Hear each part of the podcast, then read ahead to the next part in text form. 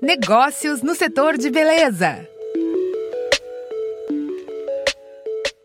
Os negócios de beleza geralmente começam com a prestação de serviço do próprio empreendedor. Por isso, a pessoa não é necessariamente uma especialista em gestão, finanças e outras competências fundamentais para cuidar de uma empresa. Para ajudar empresários do ramo, o Sebrae traz a série Negócios no Setor de Beleza. E o papo agora, no terceiro episódio, é sobre a parte financeira.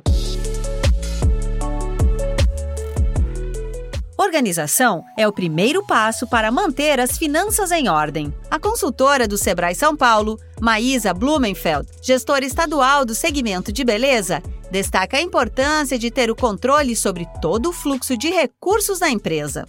Se eu não souber cobrar quanto que sobra é, de de dinheiro para mim no final do mês, se eu não souber qual, a margem de lucro que eu tenho em cada, em cada prestação de serviço, eu não tenho estratégias de atuação. Então, o que, que é importante, né? O mínimo de, de organização tem que ter. Então, nem que você faça isso com uma planilha, né, de Excel, no papel a gente, a, gente entende que tem que evoluir, né? Tudo bem, se você faz um controle no papel e você faz bem feito, sem problema, mas Hoje, tem tantos softwares, né? É, no mercado que atende a necessidade do salão. Então, é bacana você é, buscar algum software que atenda a essa sua necessidade. Vai facilitar muito sua vida. Mas não adianta você comprar um software o melhor que tem, ou o melhor caderno que você viu, ou o melhor computador, se você não alimenta esse software, essa planilha ou esse caderno de forma correta. Os pagamentos digitais diminuíram bastante o problema mais comum de todos, que é misturar o caixa da empresa com o pessoal. Ainda assim, é preciso tomar muito cuidado. Ter um cartão e uma conta exclusivos para o negócio é a melhor opção. Outro ponto que merece atenção é a tomada de crédito. Essa medida precisa ser bem planejada para não se tornar uma dor de cabeça ainda maior, como explica a consultora do Sebrae São Paulo, Maísa Blumenfeld. O melhor de procurar crédito é quando você está bem.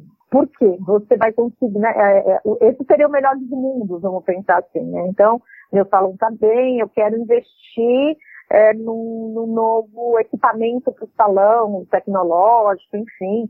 E aí eu tenho tempo para. Eu, eu, tenho um caixa que vai manter o meu, meu negócio ali, o meu capital de giro girando, e aí eu vou buscar um financiamento, vou buscar quais são os bancos que têm uma linha de crédito mais atrativo, é, com taxas melhores, inclusive, como é investimento, às vezes você tem até taxas menores, né, quando eu pego dinheiro para investir e não para capital de giro.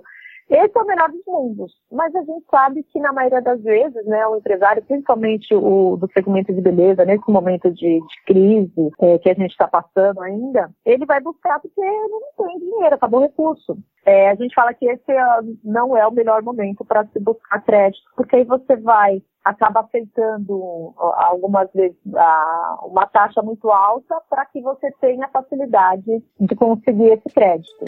Para ajudar no planejamento financeiro, o Sebrae oferece o Empreenda Rápido. Além da orientação, o programa funciona como ferramenta para acesso a crédito. Acesse sebrae.com.br ou ligue para o número 0800 570 0800 para saber mais. No próximo episódio, vamos falar sobre gestão de equipes. Acompanhe todas as novidades pelas redes sociais do Sebrae. A série Negócios no Setor de Beleza conta com produção e entrevista de Pedro Pereira, edição de Caetano Freitas e locução de Alexandra Zanella.